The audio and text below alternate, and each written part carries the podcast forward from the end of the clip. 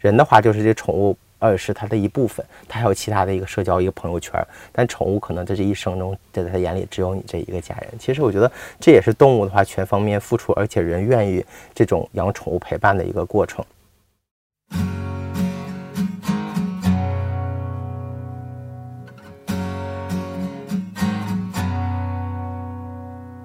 You once asked me how long 一百个职业告白，我是颠颠。一直在听我节目的朋友肯定知道，我们的私宠卡卡后来离家出走了，而看理想也搬离了之前的地方。我们从有猫的大户人家变回了没猫的破落户。好在不少同事家里有猫，疲惫一天回家吸猫是生活中的一大盼头。比如我的新媒体同事猫野，每天发愁我们的推送内容、订阅量、转发量等等，压力大的不得了。我觉得很大程度上就是他的猫儿猫女在支撑着他，要努力挣猫粮钱，以及攒钱给猫猫体检、看病、护理等等。用他的话说，自己都不会定期洗牙，但一定会给他们家猫主子定期洗牙。在他的微信通讯录，有一类人他一定不会删除，就是宠物医生。崔明军是一名宠物医生，现在在一家宠物医院做技术院长。他毕业于中国农业大学，在宠物行业工作了差不多十年。很多明星都会带着自家的宠物去找他。同事给我介绍的时候，我还有点担心，觉得院长啊会不会很严肃，不太好沟通，说话会不会很官方？而当我见到崔医生的时候，一听口音，东北人儿。我就觉得问题不大，而他本人真的很有亲和力，也很有趣。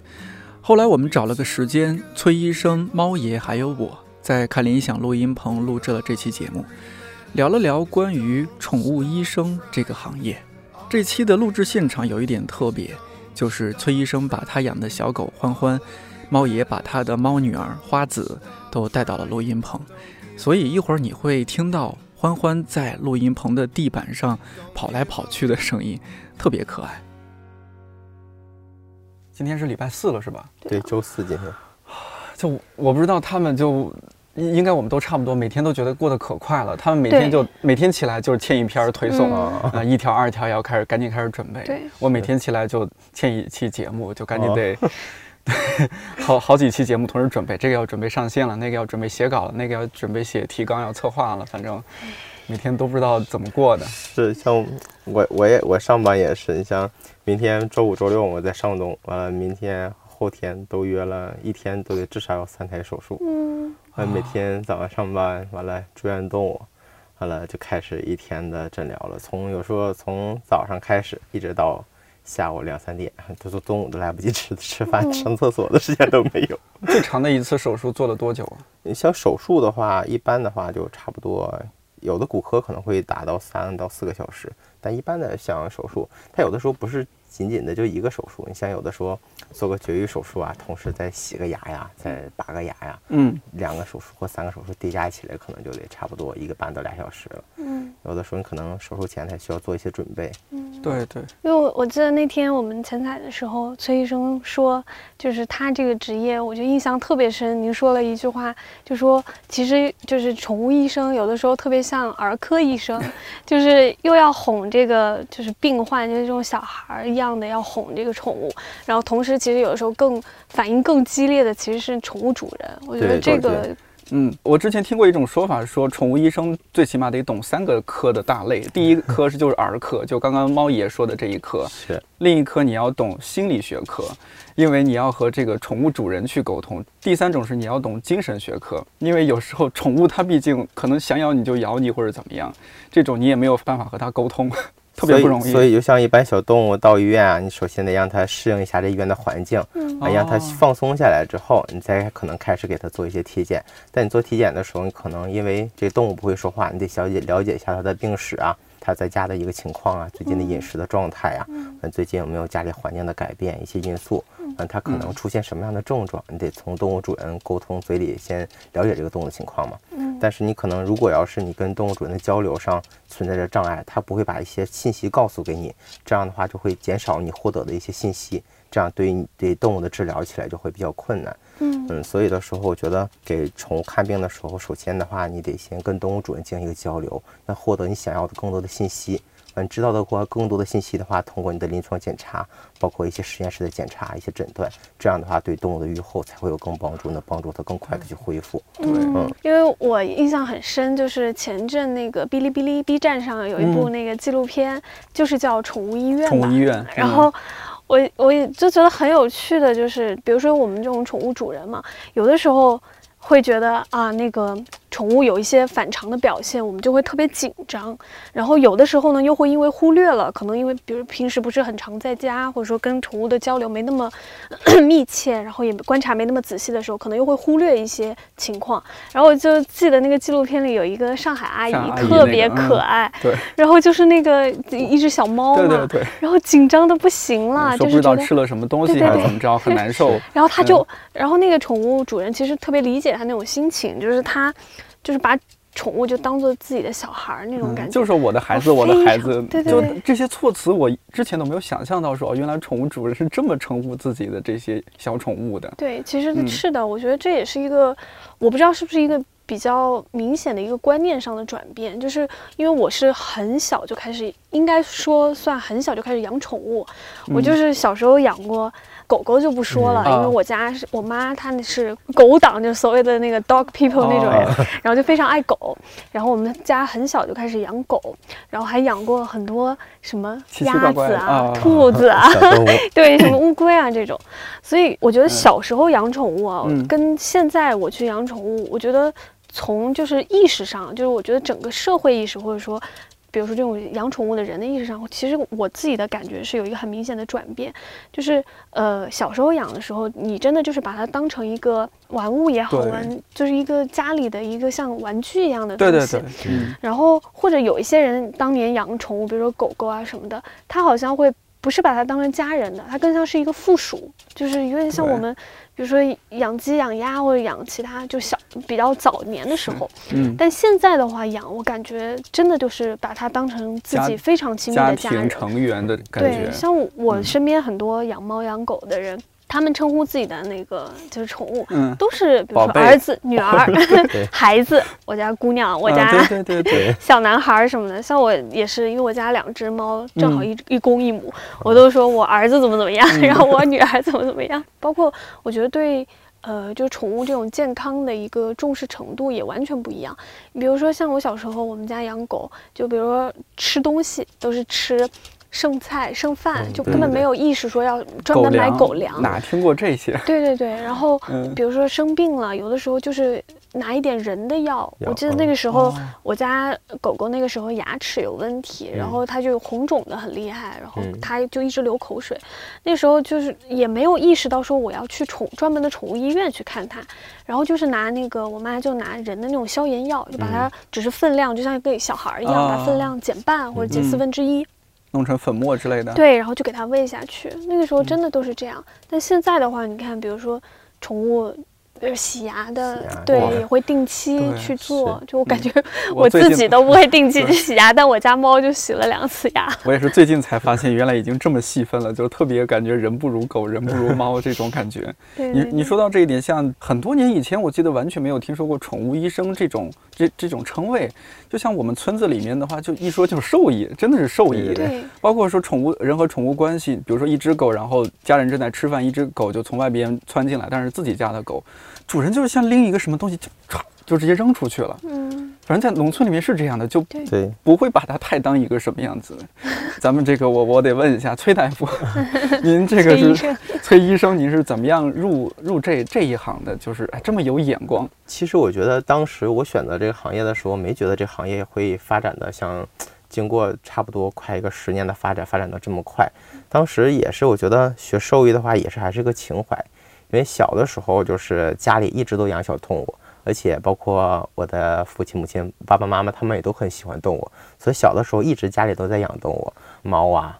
狗啊、兔子啊啊，还有那个鸟啊都养过。就是小的时候对这种动物还是比较喜欢、比较热爱这个行业，就是就是当时比较喜欢这个有这种情怀嘛。因为在家里当时的环境下，可能宠物就像咱们说的，那时候都吃一些人的一些剩饭啊，没有说现在所谓的一些宠物的狗粮。对，但那时候的话，就是面临着可能的宠物的寿命都很短，而且的话，真宠物得病的时候，有很多一个小疾病就动物就死亡了。可能在家里那环境下没有专门的说给宠物看病的医院，那时候就像你说的说，有时候可能给吃点人用的吃的药啊，可能这个动物抵抗力好就好了。如果要是好不了了，就就没有办法了。那时候的话就。就咱们比较熟悉的说狗可能翻肠子，但其实那时候就是咱们也不知道嘛，就是细小病毒感染嘛。对，其实像现在的话，细小它可能看来的话，就是对于这种疾病的治疗，包括现在免疫上的话，都已经给加强免疫啊，包括按时打疫苗啊，这种疾病的话发病率就会很低。嗯，但那个时候的话，没有这种疫苗去防护，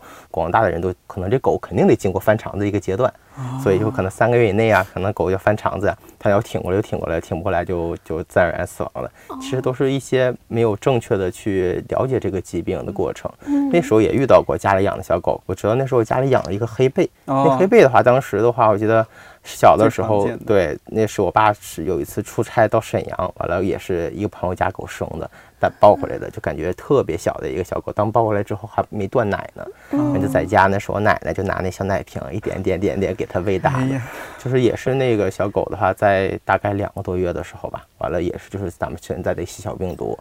后来就呕吐拉稀啊，后来就导导致便血嘛，最后就死了那个小狗。其实也有很多，还有那时候家里养的小兔子，可能家里兔子一只一只小小兔子养两三只，最后发展成二三十只。但有的时候可能一夜之间，这个兔的话就一直死了，所有的传染病全都爆发死亡了。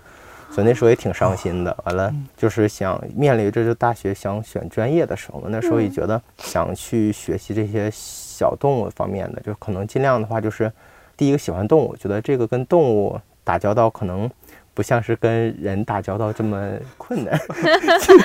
复杂，对 对，没那么复杂。完了就是也是这种情怀比较热爱，完了选这行业。当时的话，我们学的话都是大动物，那时候都就都都叫做兽医嘛，学的都主要是那时候包括什么什么学的一些经济类动物，像什么猪马牛羊呀都学。那只是因为就是在大动物逐渐的话兴起的时候，小动物行业逐渐在发展，然后，可能我们更专注于做面临的一个转行，做小动物临床。因为这种伴侣性的动物的话，其实能给人带来更多的一些慰藉，还有一些生活的一些陪伴。我觉得这种情况下，也是从毕业开始的话，一点点就从事小动物行业了。我感觉小时候真的很容易，就是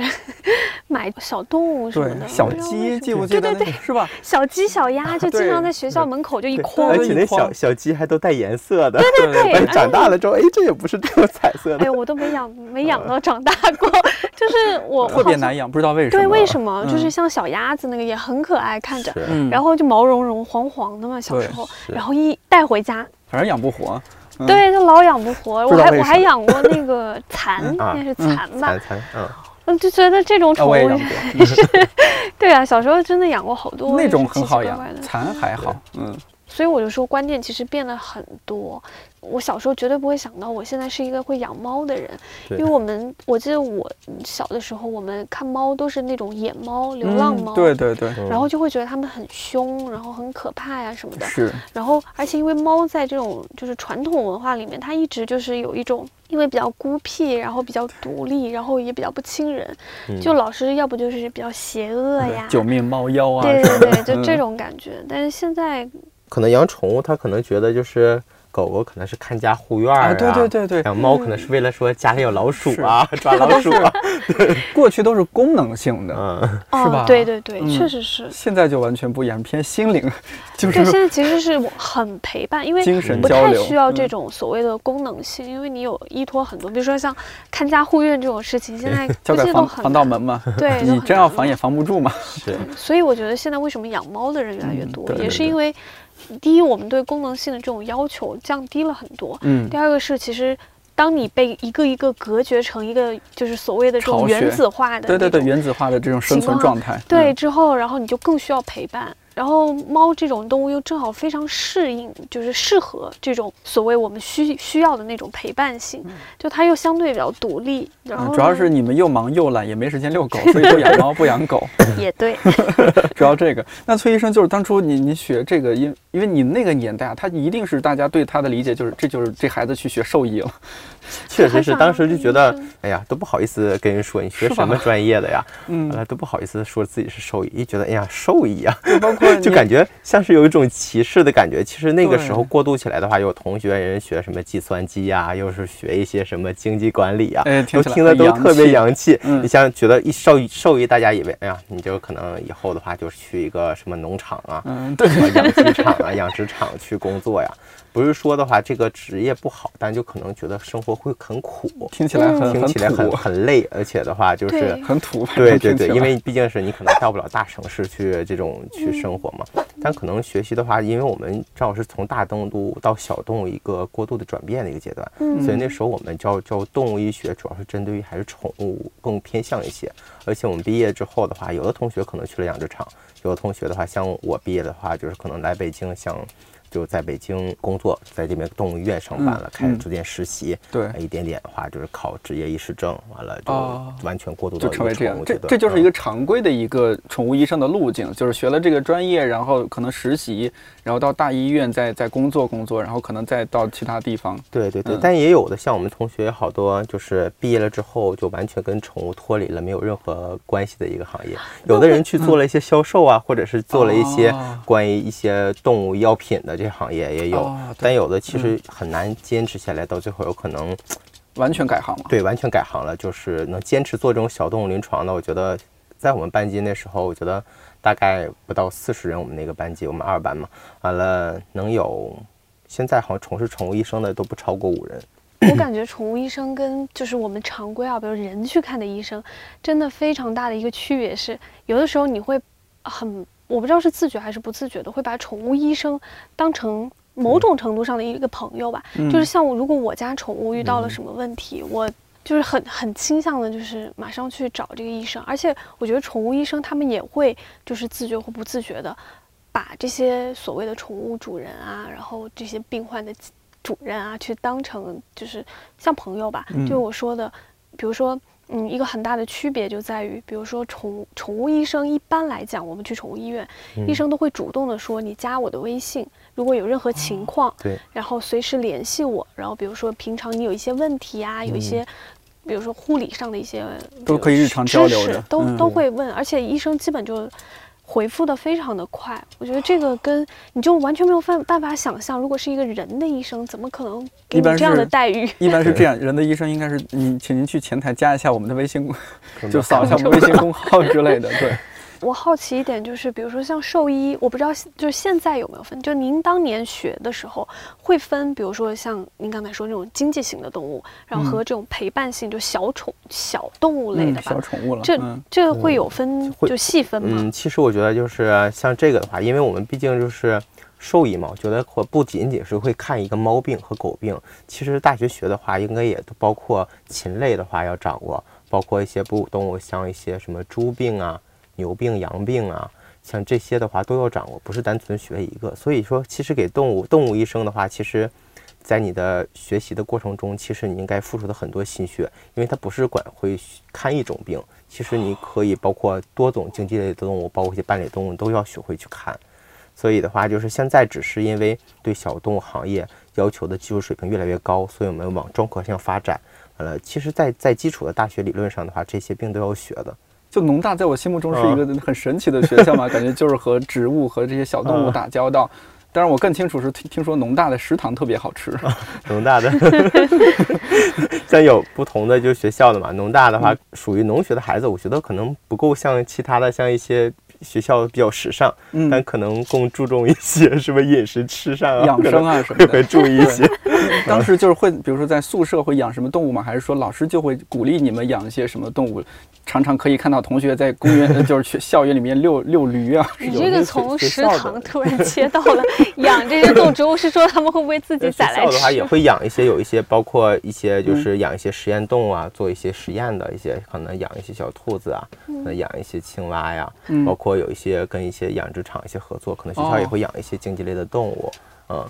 学医的话，就是压力，毕业之后的话，这种压力会更大一些。其实，在学校的时候，感觉还是挺快乐的。嗯，包括同学之间的话，更多讨论的是关于一些动物的一些话题。可能出去吃个羊蝎子也会觉得，你看它这个部，它这个脊部位，骨。对它这个部位可能当初有点病变。哎，对我很好奇，就是比如说，因为我知道很多学医的人，然后他们就会比如说吃鸡鸭啊，什么时候就脊柱动物的时候，对对他就会对去拼拼那个骨 头。对对对，就比如说像那那比如说学兽医这个专业的话，是不是更容易？会有这种情况。像咱们说有的像你说吃火锅，哎，吃一些关于牛肚。那我们上学的时候就说，哎，这个牛的话，你看它有四个胃，啊，这是瘤胃、网胃、半胃和皱胃。那咱们这牛肚是牛的哪个胃呢？也会有一些。天哪，那还能好好的享受这个？和农大的人吃饭太太难受了。万一看到这个部位有什么病变的话，会你们会发现吗？会指出来说，哎，这个牛肚好像有点 包括这个，就是它每一个解剖部位嘛，可能像你说吃的羊蝎的，我们也可能知道，哎，这是它的哪一段脊椎的哪一段是它的胸椎还是 腰椎呀、也挺有意思的。其实对上学对对的时候，因为看到这个聊得太开心了，你也想参与参与。现在你已经入行十年了嘛？零九年，哇，零九年，我零九年我咱们俩才上大学吧？啊，哇，你你现在 入行这么久的话，我那天看到就医院里边已经这个宠物它是门类特别齐全，因为我印象中宠物医院就主要做绝育手术、日常体检。那天说洗牙我都惊了，对，因为我自己不养，我确实不太了解这一块儿。嗯就您能不能大致讲一下现在这个基本的就常规的宠物医院它里面的门类什么的？其实像这也是随着就是像在目前的一个科学技术的一个发展越来越好，包括咱们人的一些诊疗水平的话，不也越来越提高嘛？动物福利的话也是越来越提高，是一个发展的过程。最开始可能像我们就是属于一个全科医生嘛，根据你的一个毕业之后，临床上的话做所有的学完之后，到后期刚开始步入行业的话，有的女孩可能更喜欢一些内科，男孩更喜欢一些外科。但其实外科和内科的话，其实还有好多个分支。这就是在你不断的学习过程中的话，就是你看看你更感兴趣于哪方面。因为现在的话，宠物分科也比较详细了，开始就像人的医院一样了嘛，就开始有一些呃眼科呀，包括耳鼻口科呀。嗯像外科的话，有做一些什么骨外科，包括一些神经外科，包括还有一些像咱们还有说有的一些关于关于一些皮肤科，包括看一些内分泌、血液科，这都单独的一个进行一个细化了。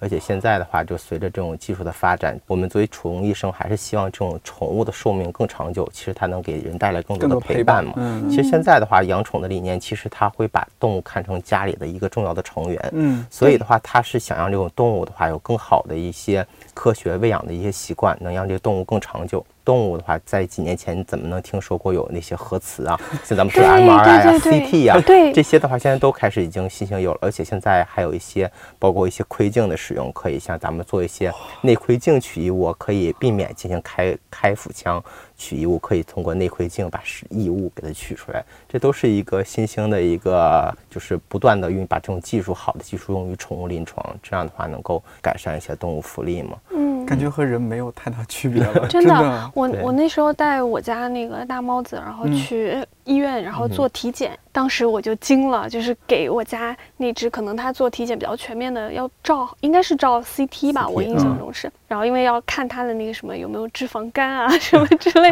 反正就是超声波检查，哦，对对对对对啊，然后把那个肚子的毛全部剃掉，哦然后我当时就觉得，对，真的，他就说，反正当时那个医生是跟我说，就是猫很容易得脂肪肝，尤其我家两只都比较胖，因为你伙食太好了，是吧？对对对嗯，，后来检查其实各项功能还比较正常正，常啊。主要是那个检测过程真的是让我现在都有点惊到，就、嗯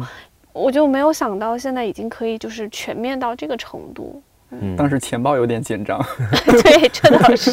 整套做下来还挺贵。对其实我就说的关于宠物费用这块的话，也不是说咱们宠物看病特别贵，但是其实现在很多的可最开始的一些医院的话，都是属于一个私营老板自己去花钱去垫付买一些比较贵的机器设备。但这种机器设备的话，如果靠回报率的话，真的很低。你像咱们人的话，医院像做一个血常规，大概三四十块钱。可能动宠物的话，可能得八十一百吧。但这种的话，量的话跟人的话没法比，而且人的话有医保。你像可能人的一个血常规的机器，它的运转率的话，一天能做几百个。那宠物医院的话，这个机器买的话，同样的价格，可能也就做十个、二十个动物因。为它利用率很利用率很低，而且它回报率也很低，所以的话，宠物的费用可能会比人的高一些。我觉得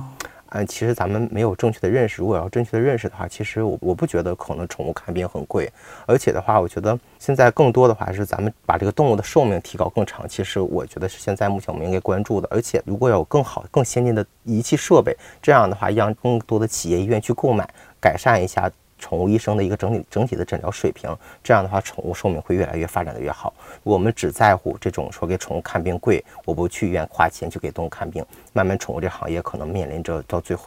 宠物的生活质量可能会越来越差，对，因为这种一，像包括咱们现在说的 CT 呀，包括咱们的 MRI 呀，那些核磁共振啊，这种设备的话都好几百万。你像一般的企业或单位是不会买这种设，负担不起吧？现在做多少个核磁共振才能把这机成本回来呀？现在咱们人的医院就不一样了，你看每天的话，你 CT 的话报核磁，你得进行。挂号得预约，得排两三个月以后你才能做上。但机器都不一样，随时的话都可以做上，因为它使用率没有那么高。嗯，那您说，如果如果这个行业越来越正规的话，嗯，那从业人员是不是得有一些必须的资格证？就没有这个证就是黑心兽医？确实是这样。就刚开始我们毕业的时候，没有开始说考那个职业全国性的职业兽医资格证。这也是我毕业了的话，从第四年吧，应该是二零一一年开始，呃，全国实行了一个兽医师。全国职业兽医师考试，就像咱们那个注册会计师人的国家级别是一样，每年有一次，大概十月份的一个考试，呃，经过一个国家认证。是因为您二零一一年才考，还是说二零一一年国家才有了这个证的这个标准？二零一零年是刚开始，好像有全国一共有三个省有个试点，那从二零一一年开始的话，刚开始正式的话全国进行一个普及的考试。我也是当时第一批把那个职业兽医证考下来的，当时通过率其实很低的，当时好像只有百分之八到十吧，差不多。比如说，主要考的内容是，嗯，那时候考的话，就也是开始有笔论笔试嘛，笔试包括可能考一些咱们所说的一些传染病的一些学科、基础预防的一些学科，包括还有一些临床的一些药理，嗯，就跟大学学的是息息相关的。关键是那时候考试的话，也不是单独考一个只有狗。猫的病，当时也全科的，就包括你说咱们说的，就是牛马、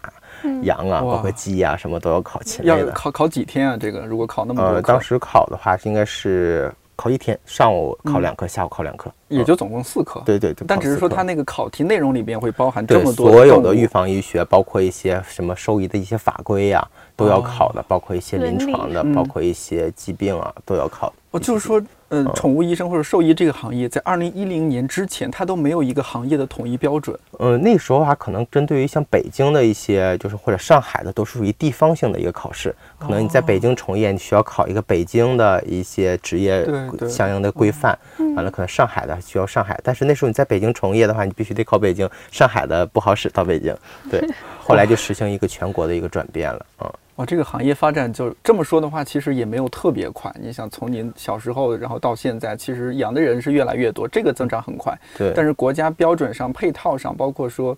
包括宠物医院现在应该没有国营的吧？我不太懂。嗯，现在目前的话，就是整个咱们国内的话，还没有这种政府性支持性的一个医疗医院。其实像我们咱们亚洲，就是泰国这方面的话，主要是还做的比较好。而且像泰国的发展，应该没有像咱们国内的发展这么好。为什么？但是宠物行业的话，他们发展特别好。因为我觉得可能这也是国家支持，可能觉得跟那个国家他们的一个当地的一个文化，宠物的话会更重视。所以，关于宠物看病的话，他们是政府会给一些补贴，可以给一些医保的。所以，像他们国家的话，因为国家给投入这些设备购买什么的，像那些动物的话，福利更好一些。当他们面对说做一些什么核磁共振的一些检查呀，包括它可能费用会稍微低一些。嗯，比如说您现在的这个日常的安排。基本是怎么样的？因为印象中医生好像得二十四小时待命啊，什么其实像宠物行业，不光是一方面是要提升自己的技术，而是的话就包括一些，包括咱们一些门诊医生啊，其实真是二十四小时待命。可能像更多的话，为什么加这个动物主人的微信？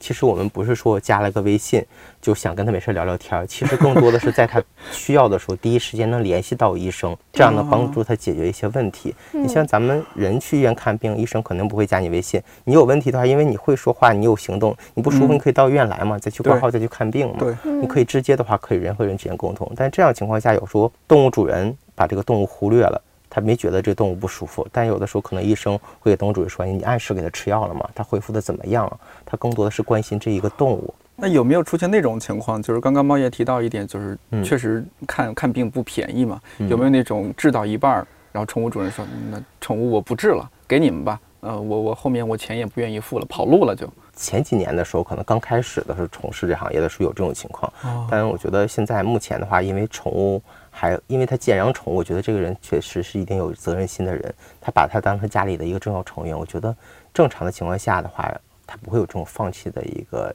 想法，除非的话，可能他捡了个流浪动物啊，他不愿意去负担啊，他可能不想让这个动物可能出现一些。痛苦和在马路上可能被车撞了，他送到医院可能会有这种走的情况，但现在逐渐这种会越来越少了。其实有些流浪动物的话，在医院我们会给他一些折扣，会给他一些成本价去帮助这种情况。包括我们也会跟一些流浪组织有一些密切的一些合作，他们会带给到给动物，我们包括给他做一些免费的绝育手术也都有。对对，嗯，因为我家两只正好都是领养的，所以我记得我当时就是。八九年前，那个时候在学校领养的我的我家的大毛子，然后那个时候去医院，嗯，就是有提供，是通过我当时领养的机构，是我们学校的一个流浪动物的，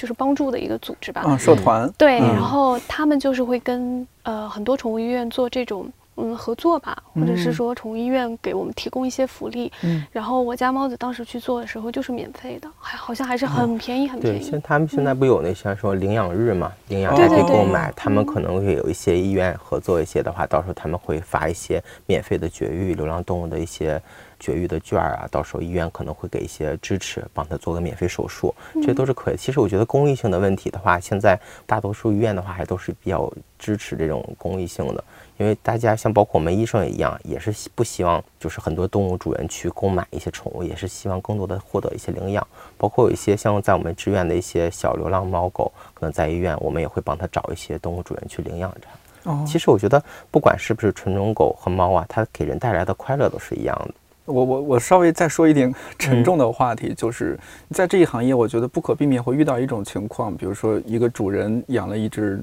小猫小狗很多很多年了，然后它到一定年龄了，但它生病了，但是已经不可能治愈了。它来到医院说要求给他安乐死之类的，会有这种情况吗？嗯嗯，会有这种情况。其实动物安乐死也是一个比较有争议性的话题。是啊。但作为临床医生，我觉得是看动物处在什么样的一个状态。嗯。它还有一个现在的一个痛苦的程度，适不适合做这个安乐死？像有些动物本身就是一个肿瘤的病患。可能它就是到后期的话，它可能疼痛方式的话没办法用一些止疼药控制。动物它没有一些生活质量，而且它比较痛苦，它没办法去进食。像这种情况下，我觉得安乐死的话，对于动物来说也是一种解脱，因为它失去了本身的它这种各个器官的一个功能性了，而且它现在的话就是也面临的这种一直面对着痛苦，它也。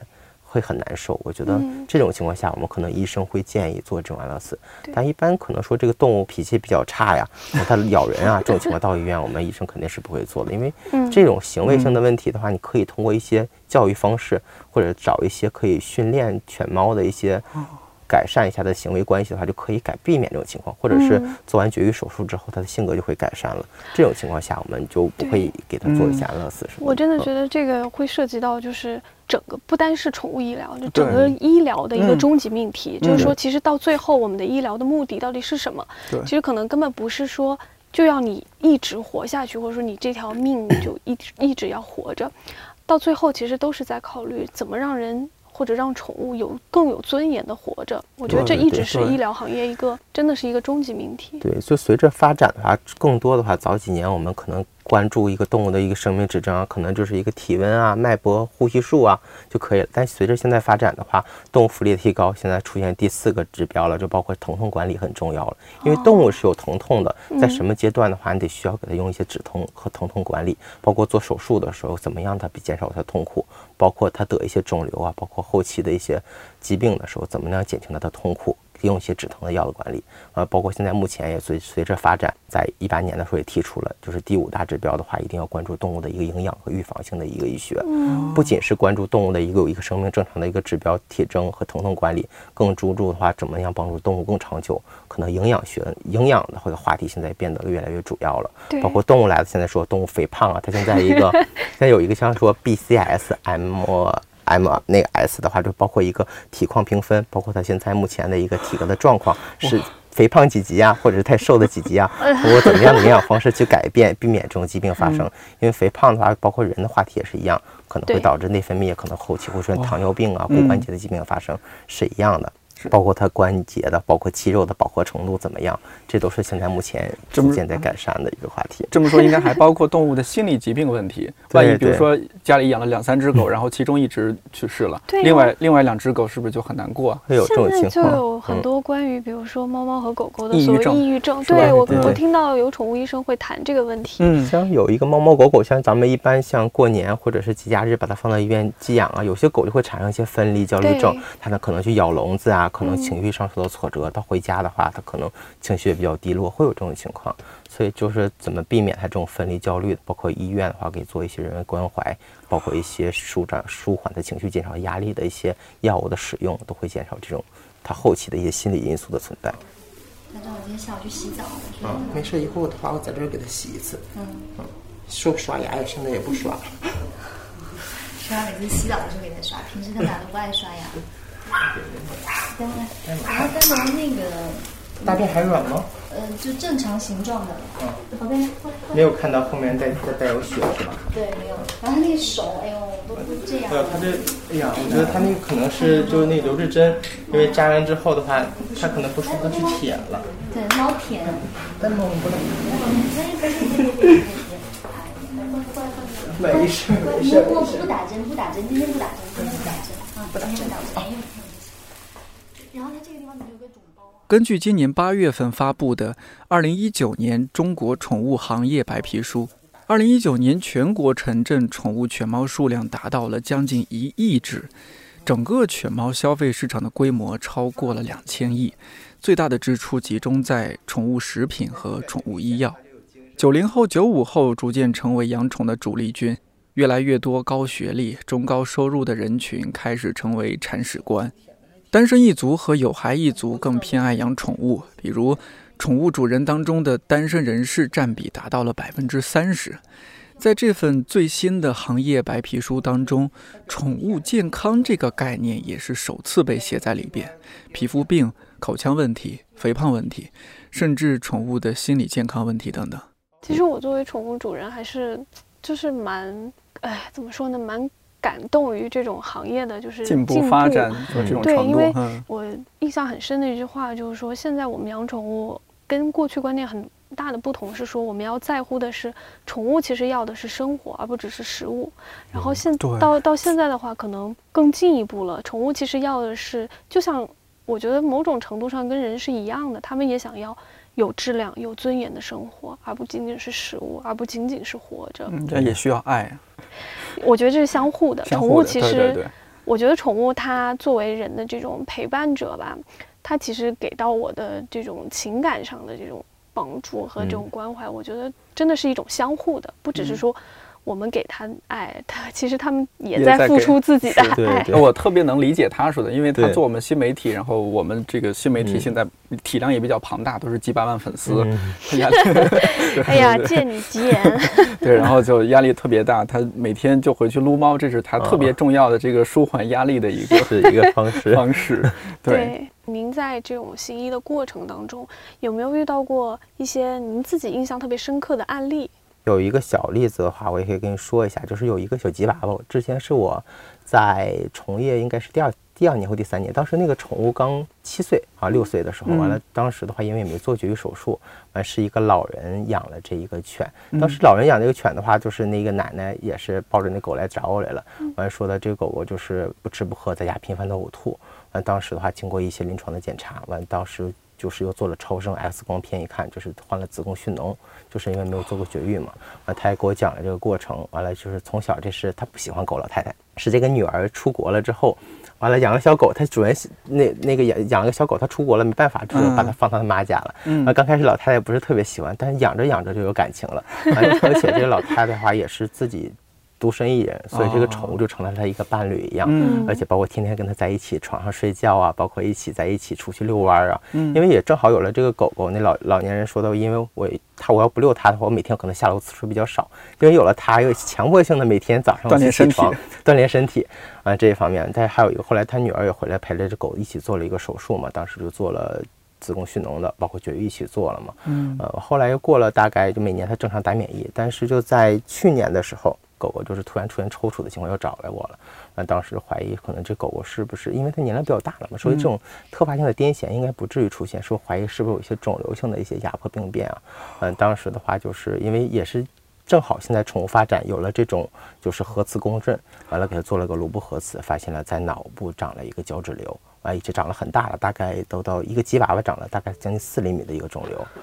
后来这个动物也是频繁的抽搐，而且生活质量特别差，后来引起心衰了。呃，最后也是动物主人要求的话，就是因为老太太觉得，我说我虽然我没办法面对这种失去它，但是我不想它这种痛苦的，让它就为了多活几天，剥夺它这种就是动物的一个尊严的一个方式，所以我也选了安乐了。其实就很痛苦的，能感觉到这个动物主人非常悲伤，整个的话老太太感觉都。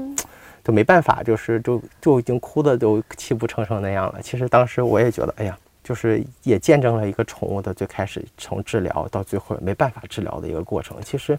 没办法去改变它这种让它生命延长生命，但是也见证了一个这个动物情感的过程，所以也是能让一直坚持下来，就是还是想从事这个行业的一个主要原因。嗯，我我觉得医生会不会有那种印象比较深刻，是那种危重病例，比如说送来的时候已经。就是比如车祸啊，或者什么比较严重的那种情况，然后最后治愈的，有没有这样的案具体的案例？有，像像我们百子湾店的话，不是二十四小时的医院嘛？你像我当时的话，在两三年前的话，一直都是在做急诊上夜班。那时候的话，经常遇到的话，有这种猫跳楼的情况。主人住在高层嘛，但可能没有纱窗，或者纱窗可能没有完全的话让它下放的情况下，完猫可能比较好奇，可能从二十楼就掉下来摔了。这种大晚上的时候，可能动物主人发现猫不见了，完这时候还怀疑可能纱窗开了之后，完了主人下去找猫，完可能猫在跌落下来都已经摔的不行了，而且到医院的话，就是可能身上全是血啊，猫没法站立，那这过程中的话，你可能给它扩充血容量啊，包括进行个急救啊，但这种情况下也有救过来的。所以说猫有九条命的话，这个有道理，有道理。其实有很多的话都能给它挽救过来，只要是你在正确的时间内进行一个得得到一个治疗的话，还是能恢复的。在三年前的话，就是有一个就是一个星期内接到了两个急诊，我上夜班的，连续两个夜班，完了接到了一个是从二十三层掉了掉了一个猫，还有一个是从一个八层就是摔伤的猫，当时整个四肢骨全都骨折了，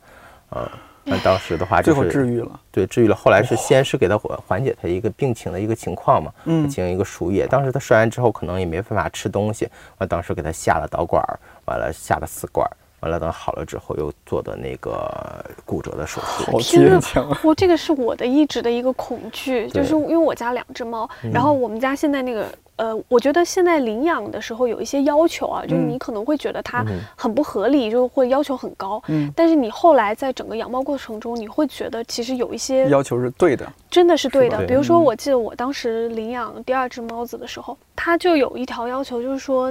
它会对你的家的那个构造以及一些就是必要的防护措施会有一定的要求，比如他就说，如果你是住高楼的话，一定要是那种密封型的纱窗，或者是密封型的那个，就是不会让猫子能够出去的。嗯，因为我家现在是住十三层，然后我们家就装了那种叫金刚纱，就是它是可以固定住的，它要用钥匙才能打开。然后那个金刚纱好处就是它不像普通纱窗那么，就是比如说猫猫扑上去，它就会变形。对对对，像我家小猫。就刚来我家的时候比较皮嘛，然后就是很爱扑那个纱窗，他们会把它当成猫抓板，就去抓那个纱窗。我就好几次特别紧张，我就非常怕那个万一它没有撑住掉下去。我觉得猫的话是一个比较好奇的动物，它可能对窗外的一个鸟啊，可能小小蚊虫 飞过啊，它都很感兴趣，它就想去捕捉。时候可能就是失足了，就可能。养猫家庭一定要有这种防护窗，甚至那种金刚纱窗。嗯，所以有那句话，好奇心害死猫，所以不是好奇心害死狗。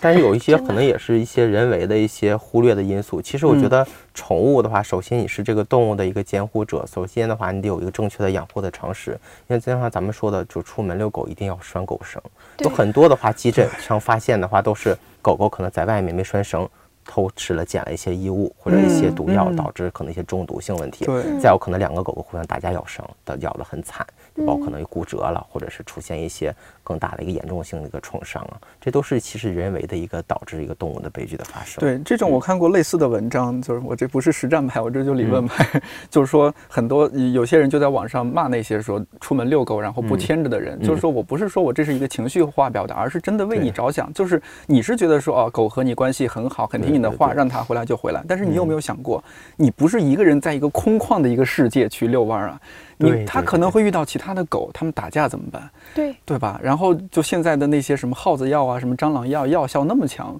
可能是吧？很短时间内就会发作。然后比如说正好你这是一只小母狗，然后它还养了几只小狗，它这个吃了这个药，可能没有很快发作，它喂了小狗，连带着就母子都出现问题，是，都是很可怕的一些情况。对，所以嗯这个我觉得真的是一个是大众平常要有一定的这种，尤其是养宠物的人，可能要有一定的这种所谓的啊防护意嗯识。国外的话，可能欧美国家的话，这个可能就列入到教科书了。可能养宠物的时候的话，怎么能确定你这家庭适不适合养宠物？他们得需要进行调查，而且得看你这种说服教育的方式，或者是这问卷调查可不可以，你才能领养这个动物呢？哦嗯，包括领养机构的话，他们都得需要做一些问卷调查，包括养养宠物的知识量够不够，你才可以领养这个动物。而且在中国的话，就是可能要求的门槛比较低，大家都可以养。其实我觉得这种法律慢慢的条文逐渐的出来之后的话，可能会嗯宠物福利会越来越更好。嗯咱也不是崇洋媚外哈，就是确实我们要认清楚差距。就除了刚刚您说的那些，我们和国外的一些差距，包括设备上，包括说政府投资上，对包括说刚刚您您说的教科书里面这些教育方面的，嗯还有我们和国外这些宠物行业还有哪些差距是需要我们去注意的？可能今后我们也能够发展到那种程度的。其实我觉得最主要的是，咱们在养宠物宠物之前的话，一定要有责任心。完了，确定的话就是确定要不离不弃再养这个动物，一定要为这个动物进行负责。其实我看就是咱们养宠物的时候，因为现在大家可能还没有养成那种办宠物给宠物办狗证的一些这个要求。其实其实这些的话，就是咱们养犬的人也一定要去办狗证。每年也可以免费去打这种狂犬疫苗，这样也杜绝一些人畜共患病的发生。其实狂犬病的话，咱们咱们国家听的话很可怕。在国在国外的时候，被狗咬伤的时候，因为没有狂犬疫苗这个东西，因为只是动物做了很好的保护，所以动物咬人之后，人就不需要打狂犬疫苗了。所 所以之前咱们也有一些这个情况，说包括人的打了疫苗的狂犬疫苗都是假的的情况。对，嗯，其实像这种狂犬疫苗，在一些发达国家可能都没有这种狂犬情况，因为就是因为动物这种人的意识给动物做好了一个保护率，从而阻断了这种病毒的传播，所以人即使被动物咬了伤了之后，伴侣动物咬伤的话，也不会打狂犬疫苗。您之前去呃海外有有交流吗？我忘了是去 Red Dog 还是哪么就是就像我一般每年的话，因为我就是虽然是学兽医，但是我也是比较喜欢这种出去旅游啊，去生活呀、再有出去的话，其实感受一些当地的一些文化嗯和一些东西，也可以让我学到的很多。包括也可以拜访一些其他国家的医院，像之前我去澳洲的话，就看一下悉尼的一些动物医院，他们发展的情况，包括美国，还有包括今年三月份的话，我也去了一趟法国，包括西班牙我都去了。所以他们当地的情况下的话，就是像动物的话，他们有一定的立法，就是你主人出差的时候，动物不能单独的放在家里。如果你要是被动物主人发现的话，动物动物保护组织发现你这样是触犯法律的，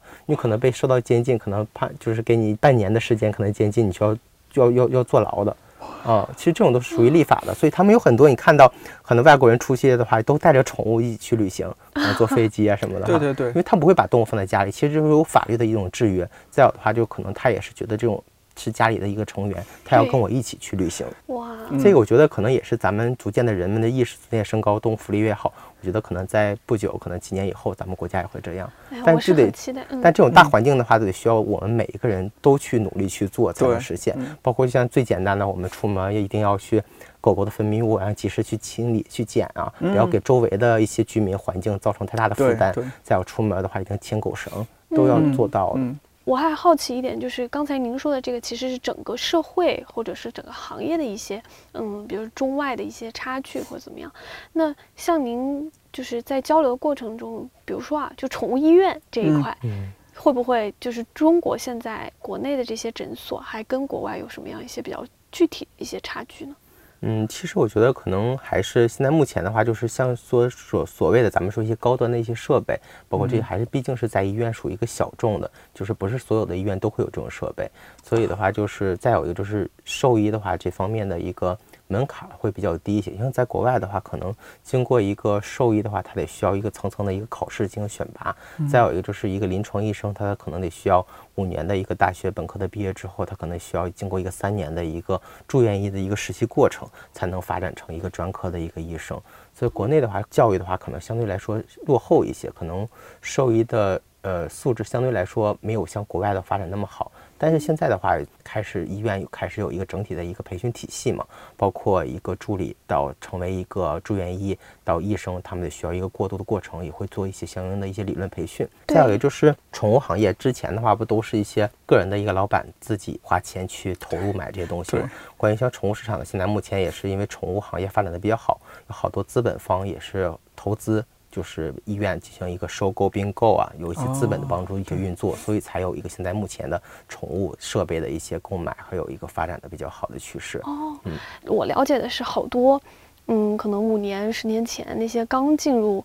就所谓宠物医生这个行业的人，他们的薪资是非常非常低的，但是又很辛苦，同时对对，所以其实这个。就造成了一种人才就是人才对人才没有办法进入到这个行业内。对对，确实是这样的。就像在几年的话，为什么就其实我说这个行业如果不真不是热爱的话，没办法坚持走到现在。其实很大原因的话，跟可能跟当时的一个收入可能有很大的关系。再有就面对一些社会的一些压力啊，觉得可能这个行业不受人去重视。不受人去尊重，可能有一定的关系。刚开始毕业的时候，到一家医院实习啊，就是虽然医院可能提供一些吃啊、住一些基本的保障，工资可能那时候我刚毕业的时候，刚拿六百到八百块钱。零九年吗？对，零九年、一零年的时候。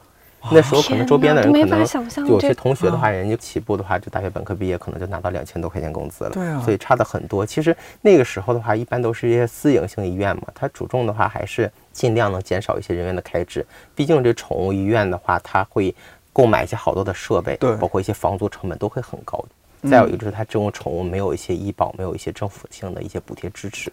嗯，那这几年是不是有开始有了那个也不是医保，那叫什么？就宠物保险，是吧？对。其实宠物保险的话，像在国外的话，就是也列入家庭保险的一个重要的部分嘛。像在国内的话，现在也逐渐的话开始兴起一下。其实有这种宠物保险的话，当当你面对着一些突发情况，假如一些食物中毒啊、骨折啊一些突发意外的话，它可能在那些保险范围之内的话，它都可以进行理赔的。所以其实养宠物现在的话，能减少一些负担的情况下，其实我觉得从养宠的时候，你也开始养成有这种意识，给宠物去办理保险。这样，当你真正发生的情况下。也有一个能减少一些经济负担吗？花子他妈考虑一下。我会的，我第一次，我居然第一次知道有宠物保险。对，哎，我我问些可能和咱们节目没有太大关系的，比如说，哎，您接待了那么多小宠物，呃，您您见过有哪些比较好玩的或者奇葩的名字？我特别好奇。啊，其实这个叫的名字什么都有，有有的是这个狗狗狗的，是一个养了一个小狗吧，它叫猫猫。可能这个是个猫咪，完了它叫狗狗，这是一种哲学思辨。对对对，那还有呢？还有呢？像有一些重复的名字，大众的比较多了，像有就叫什么球球啊、宝宝啊这种的话，可能你在医院的就只有能通过动物主人的一个电话才能筛选出来，要不然太多了。都叫大众化，但我觉得现在可能因为养宠的人越来越多，然后大家也。比较追求那种个性化，对对对，我就听过，我有很多朋友给宠物取名特别有趣，不是英文，还不是那个特殊，比如说像之前来那个张全蛋那个名字就 很有趣，然后还有我我有很多朋友他们会取那种特别正经，就我就记得有一只。狗狗吧，好像是我朋友，还是说我在哪里看到？它叫田丽娟啊，会有这种情况，跟自己一个姓，跟在自己家孩子只是差差差了一个字，也会有这种情况。就很多这种，就是我想养一个那个小那个，他养了一个小狗，一个泰一个泰迪，它叫刘晓峰，特别正经。我还听过叫鲁迅的猫。还有什么奥巴马？对对对，现在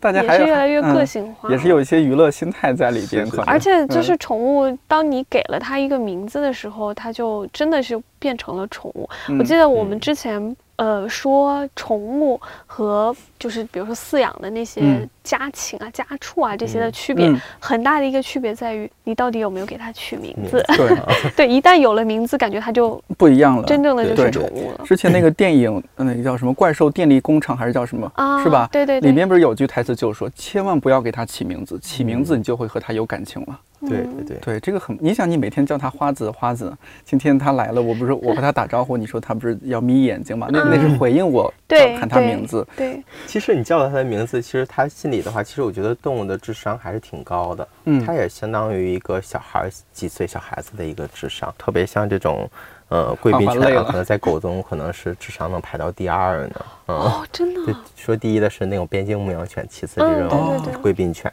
其实它很聪明，其实包括可能它犯错，你就瞅一眼，它看的眼神不对，它就自己知道是自己的一个错误了。因为其实我们这还是职业告白嘛。对于假设他有意愿进入到宠物医生这个行业的一些朋友，你会给他们一些什么建议吗？首先的话，我觉得宠物这个行业的话，它不仅仅是我为了把它当成我一生去赚钱的一个情况。首先得热爱这个行业，去喜真正喜欢小动物，这样的话以后的话，你才能一直去从事这个事业。嗯，再有就是到在大学期间的话，一定要去把这个理论知识打牢。嗯再有就是在社会实践上的话，一定有充分的时间去在住院医临床阶段的话，掌握更多的去病例，不要盲目的一下走入门诊医。这样的话，你会在接触几次复杂的病例的话，你会内心感到比较大的挫折，所以一定要积累自己的病例。完了，再有一个经过大概两到三年的一个住院医实习的过程，那再到门诊，那逐渐的话，再对每一个病例的话进行个总结。再有一个就是在医院的一些特殊的病例的情况下，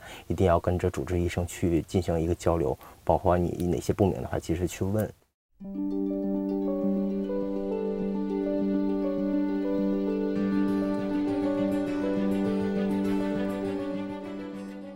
对照另外一份由美团和智联招聘联合发布的《二零一八年新职业人群工作生活现状调研报告》，以月收入五千元以上为基准线，在调研的所有新职业当中，宠物医生平均月收入最高，有百分之三十的宠物医生月收入在两万以上。做宠物医生当然也很辛苦。前几天崔医生和我聊天，他说他一天做了三台手术，颈椎病都快犯了。而我也因为连续做节目焦头烂额的，我们俩还互相 勉励了一番。但无论如何，这也是一个充满爱心的事业。用猫爷的话说，相比人医，宠物医生也有着更为理想的医患关系。兽医同时也是作家的吉米·哈利在《万物有灵且美》这本书当中有这样的话：活泼的生命完全无需借助魔法，便能对我们述说至美至真的故事。说到底，人生在世还是挺孤独的。感谢世界上有这些可爱的宠物的存在，提醒我们生命里的那些美好时刻。而宠物医生也让这种美好变得长久了那么一些。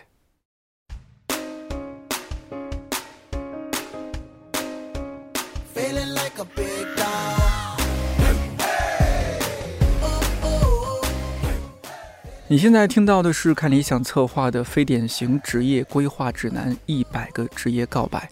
这是我们关注的第十一个职业——宠物医生。本期的主采嘉宾是崔明军，高级外行是猫爷。这个选题会有配套的视频，